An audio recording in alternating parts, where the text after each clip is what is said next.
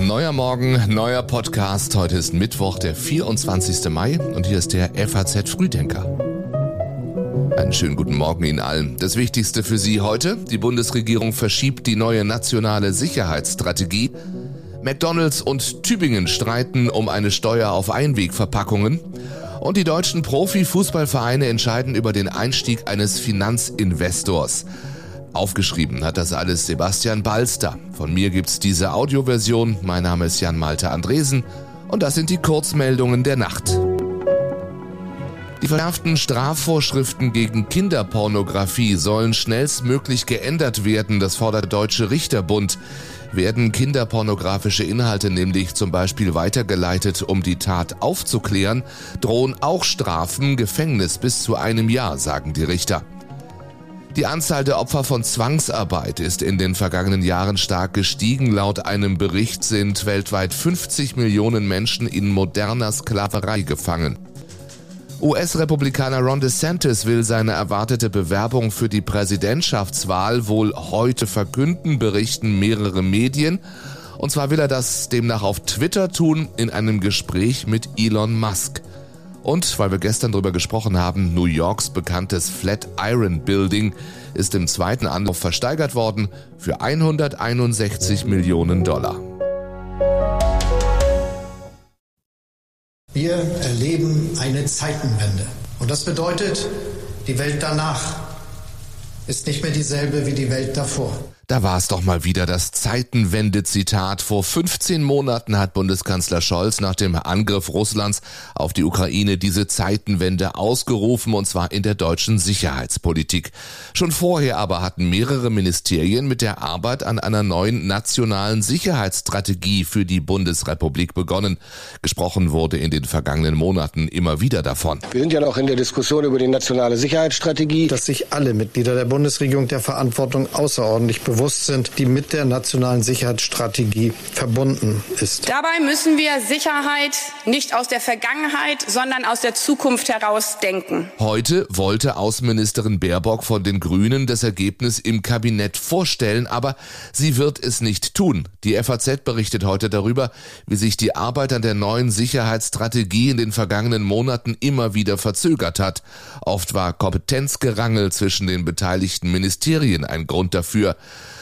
Zuletzt war vor allem die Frage strittig, wer bei der Cybersicherheit den Ton angeben soll, das formal federführende Außenministerium oder doch das von der FDP geführte Justizministerium. Gestern beschlossen die Koalitionäre dem Bericht der FAZ zufolge, das Thema dann doch lieber nicht auf die Tagesordnung der heutigen Kabinettssitzung zu schreiben. Wie wichtig auch den Ländern eine solche Sicherheitsstrategie ist, wurde in den vergangenen Monaten eigentlich immer wieder klar. Denn Verfassungsschutzpolizeien sind eben auch Ländersache und deswegen ist es gut, dass die Bundesaußenministerin auch die Einbindung der Länder zugesagt hat. Meinte NRW-Ministerpräsident Wüst. Man kann es also nun unterschiedlich bewerten, wie gravierend diese Verzögerung für die tatsächliche Sicherheit des Landes ist. Schließlich geht es nur um 36 Seiten Papier. Aber dass die deutsche Regierung sich zum letzten Mal 2016 auf eine grundsätzliche sicherheitspolitische Lage und Kursbestimmung geeinigt hat, gibt dann doch Anlass zur Sorge. Zu viel in der Welt hat sich seit damals verändert. Und eigentlich ist das doch auch allen klar. Hier nochmal Annalena Baerbock. Das sagte sie vor ziemlich genau 14 Monaten. Russlands aggressives Vorgehen führt es uns vor Augen. Bei Fragen von Krieg und Frieden bei Fragen von Recht und Unrecht kann kein Land, auch nicht Deutschland, neutral sein.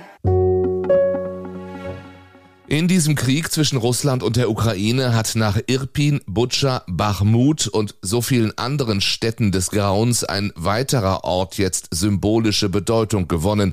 Belgorod, die Stadt mit 350.000 Einwohnern auf der russischen Seite der Grenze zur Ukraine.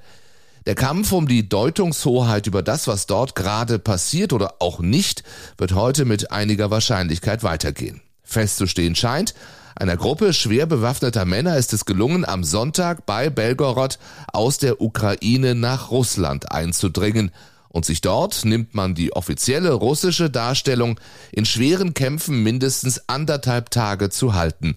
Der Sprecher des russischen Verteidigungsministeriums erklärt, im Verlauf des Antiterroreinsatzes wurde die nationalistische Gruppe aufgehalten und durch Luftangriffe und Artilleriefeuer ausgeschaltet. Mehr als 70 ukrainische Terroristen wurden getötet, gepanzerte Fahrzeuge und Lastwagen wurden zerstört. Dass die Kämpfe vorbei seien, dem widersprechen russische Putin-Kritiker gestern. Es sind in jedem Fall die bisher schwersten Kampfhandlungen seit Kriegsbeginn auf russischem Boden. Ganz gleich, ob hinter der Aktion ukrainische Saboteure stecken, wie es der Kreml haben will, oder russische Oppositionelle, wie es aus Kiew heißt. Dass sich darin eine neue Verwundbarkeit Russlands offenbart, ist selbst mit sehr viel Propaganda kaum zu verdecken. Und auf den Straßen von Kiew sagt dieser Mann, ein lokaler Bürgerkrieg in Russland wäre gut für uns. Dann konzentrieren sie sich weniger auf uns. Bleibt Recep Tayyip Erdogan als türkischer Präsident an der Macht oder löst ihn sein Herausforderer Kemal Kilicdaroglu ab? Die Entscheidung darüber fällt am Sonntag. Dann gibt es die erste Stichwahl um das Präsidentenamt in der türkischen Geschichte. Ihr Ausgang könnte von den Stimmen der im Ausland lebenden Türkinnen und Türken abhängen, auch und gerade der hier in Deutschland. Heute haben die Wahllokale zum letzten Mal geöffnet. Im ersten Wahlgang lag die Wahlbeteiligung nur bei rund 50 Prozent. An den vergangenen Tagen bildeten sich zum Teil aber lange Schlangen vor den Wahllokalen, ob vor dem türkischen Generalkonsulat in Frankfurt oder vor diesem hier in der Nähe von Köln. Meine Tochter habe ich mitgebracht, mein Bruder ist da, meine Schwägerin, Freunde von mir sind gekommen und äh, wir kämpfen eben, bis er geht. Ich bin mit mehreren Leuten, ich habe noch eine Familie mitgebracht. Ja, um Erdogan zu unterstützen, sind wir hier. Stimmen eingefangen vom ZDF. Im ersten Wahlgang bekam Erdogan in Deutschland fast 65 Prozent. Herausforderer Kilicdaroglu rief die Auslandstürken nun eindringlich zur Wahlbeteiligung auf. Er vermutet viele mögliche Unterstützer unter den Nichtwählern der ersten Runde. Dilek Dursun ist Unterstützerin der Oppositionspartei CHP und sagt auch dem ZDF, Wir haben die Hoffnung nicht aufgegeben und den Glauben auch nicht verloren. Und wir glauben fest daran, dass Kemal Kılıçdaroğlu gewählt wird zum 13. Präsidenten. Und Kılıçdaroğlu selbst nannte es eine nationale Pflicht für die Bürger, ihre Stimme abzugeben. Eineinhalb Wochen nach der Bürgerschaftswahl in Bremen soll heute eine Vorentscheidung über die künftige Bremer Regierungskoalition fallen.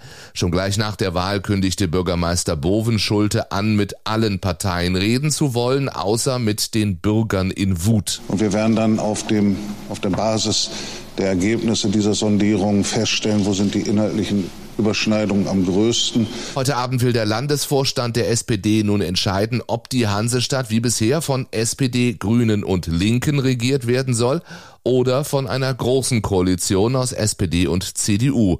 Bisher hat Bovenschulte sich zu keiner Aussage über das künftige Regierungsbündnis hinreißen lassen.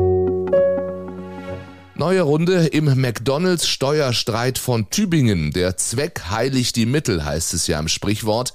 Vor dem Bundesverwaltungsgericht in Leipzig beginnt heute ein Gerichtsverfahren, das sich gewissermaßen um eine konkrete Anwendung dieser allgemeinen Weisheit dreht, nämlich darum, ob die Stadt Tübingen zum edlen Zweck der Abfallvermeidung eine Steuer auf Einweggeschirr, Wegwerfbesteck und Getränkepackungen erheben darf.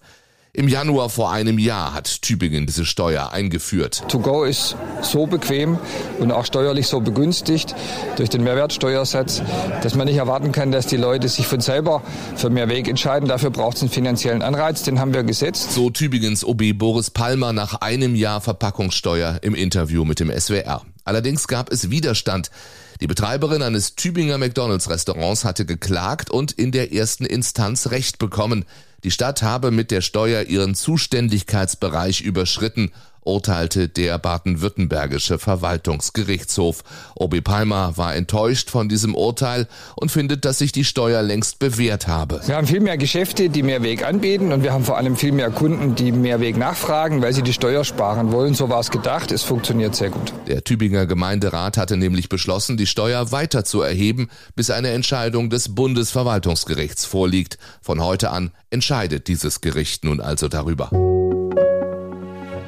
Die 36 deutschen Fußball-Erst- und Zweitligisten wollen heute in Frankfurt über den Einstieg eines Finanzinvestors abstimmen. Der Wille von allen wirklich von allen 36 Clubs ist, zu sagen, wie schöpfen wir den größtmöglichen Wert? Sagt DFL-Interimsgeschäftsführer Alex Hellmann von Eintracht Frankfurt. Er hat dieses Projekt maßgeblich mit vorangetrieben. Ein Finanzinvestor soll über 20 Jahre oder mehr mit 12,5 Prozent an den Medienerlösen der ersten und zweiten Bundesliga beteiligt werden. Und dafür soll er rund zwei Milliarden Euro bezahlen. Ob es nun dafür eine nötige Mehrheit gibt, ist ungewiss. Kritik kommt zum Beispiel vom FC St. Pauli-Präsident, der die Abstimmung heute am liebsten verhindern möchte. Das ist eine der größten, wenn nicht die größte Entscheidung seit Bestehen der Bundesliga, die wir hier treffen. Und ich brauche dafür auch Experten und Expertinnen von außen. Und da kann man aus meiner Sicht den Clubs im Schweinsgalopp eine solche Entscheidung nicht aufoktroyieren. Sagt er der ARD Sportschau im Interview. Die Befürworter finden, der Einstieg eines Investors könne den Rückstand auf die Konkurrenz aus England und Spanien verringern. Beide Ligen sind den Deutschen in Sachen Marketing und Finanzen in den vergangenen Jahren enteilt das war der Mittwoch im FAZ Frühdenker. Wenn Sie keinen Podcast verpassen wollen, dann klicken Sie gerne auf Folgen, abonnieren oder die Glocke bei Spotify. Wäre schön, wenn wir uns morgen früh wieder hören. Bis dahin einen schönen Mittwoch wünsche ich Ihnen.